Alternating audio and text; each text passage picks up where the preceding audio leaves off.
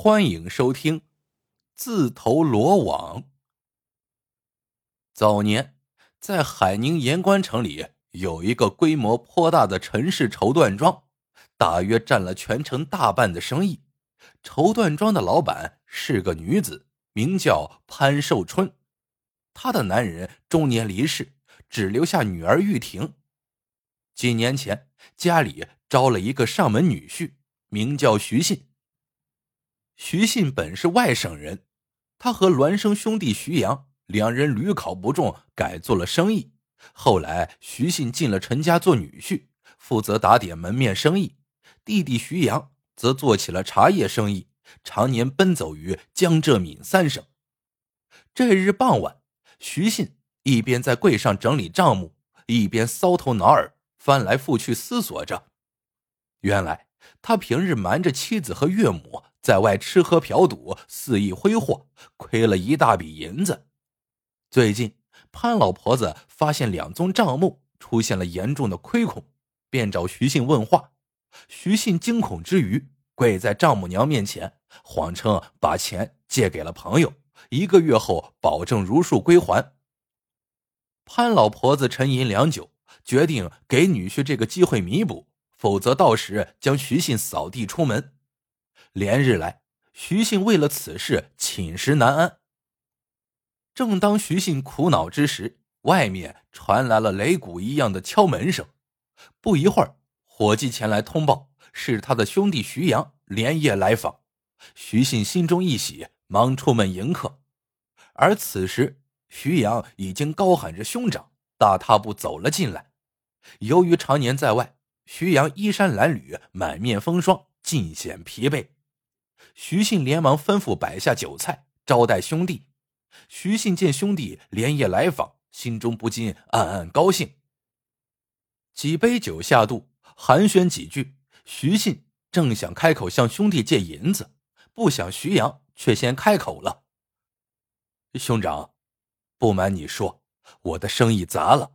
上个月刚从福建武夷山买进茶叶，不想遇到了连日的阴雨。”哎，这在往年可是晴好的日子呀！我的茶叶在路上受潮发霉，血本无归，还欠下了一屁股的债。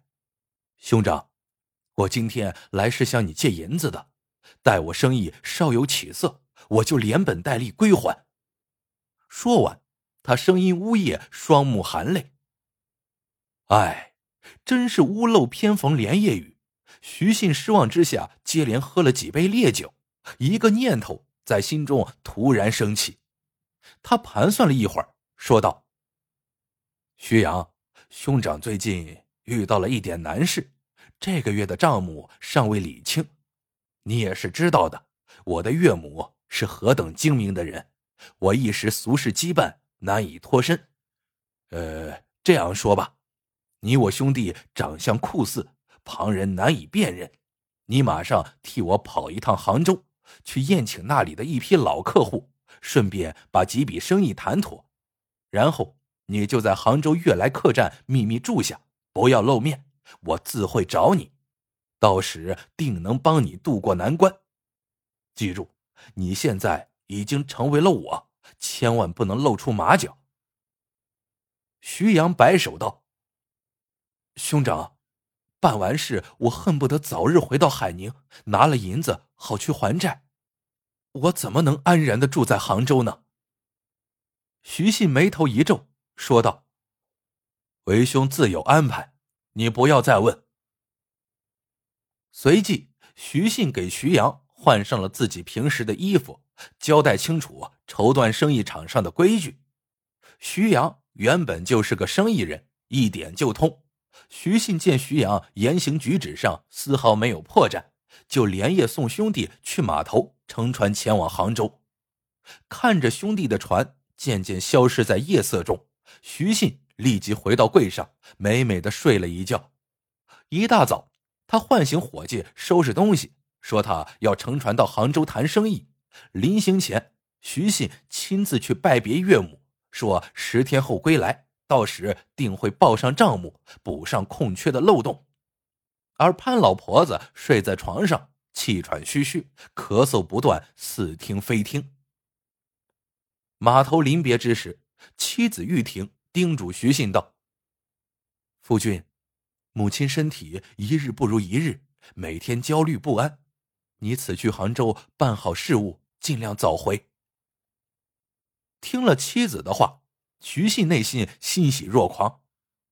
这老婆子巴不得早死才好，就不用我亲自动手了。但是他的脸上还是堆满了悲切和依恋。说道：“做生意的难免东奔西走，家里还需贤妻多多操劳。”船行到临平，徐信就借故下了船，而后改成回船，在离盐官十里远的老盐仓下船。此时正值黄昏，徐信一路步行来到了盐官城外的九里桑园歇息一晚，那里还有一栋小楼。自潘老婆子生病后，再也没有人去住过。徐信已经定好了如何去杀死岳母的方法，因为他严重的哮喘，窒息将是最为干净利落的。况且潘老婆子还有一个古怪的习惯，她喜欢在完全黑暗的房间里服用汤药，然后入睡。她在睡觉的时候也不喜欢有人去打搅。这样一来。潘老婆子的死，别人很容易认为是病发身亡，绝对不会想到谋杀。两晚之后，徐信换好装束，开始行动。此时夜深人静，雾气开始在低空凝聚，伸手不见五指。徐信暗自庆幸遇上了一个好天气。他一路摸索着，来到了盐官城外的陈氏庄园。自己悄无声息的翻过后花园的石墙，接着，他在越来越浓的雾气中穿过假山石，来到了西厢房的卧室楼下。他先不急着动手，在花丛中蛰伏了一段时间。他知道潘老婆子睡得很晚，直到三更时分，楼上的咳嗽声渐渐小了起来，眼前的整个庄园已经完全处于黑暗之中。徐信感到信心十足。徐信早就知道，那个服侍潘老婆子多年的管家婆五大三粗的，是个酒鬼，每天都是早早就入睡了，因此房子里显得非常寂静。徐信熟门熟路的开门溜进房子，此时不知是何处的一只老猫叫了一声，把徐信吓了一大跳。他停了一停，稍稍定下神来。然后脱下鞋子提在手里，赤脚踏上木头楼梯向上攀登。他在上面的走廊里摸索了一阵，顺着那股浓重的草药味道，渐渐摸到了卧房的门前。随后，徐信摸出私下里配来的钥匙，打开门进去，在漆黑一团的屋子里蹑手蹑脚的绕过家具，来到了床前。潘老婆子安静的一动不动的躺在那里。徐信凝神闭气，在夜光中认准沉睡者的头部，然后他轻轻举起了老婆子身边的一个空枕头，先慢慢放低，紧接着便快速压下去。突然，被窝里伸出一双有力的大手，掐住了徐信的脖子。那人用含糊不清的语气说道。贤婿，你不去杭州，半夜三更摸到老身床上作甚？徐信大吃一惊，连忙挣扎着想脱身，不想那双手如同铁链一样拴住了他。两人在床上一阵翻滚，那人猛地一个翻身，反而把徐信推到了里床。忽然，床板一阵震颤，突然下陷，徐信身不由己。一下子落到了一个长方形的木柜中，他举手四处击打，折腾了一阵，里面的空气慢慢稀薄，他只觉呼吸困难，眼前金星直冒。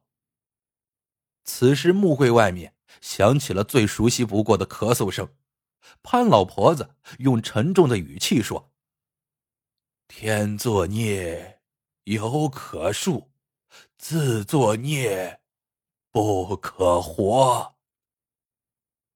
管家婆过来说道：“老夫人，你女婿的力气可真够大的，差点没把老婆子我给憋死了。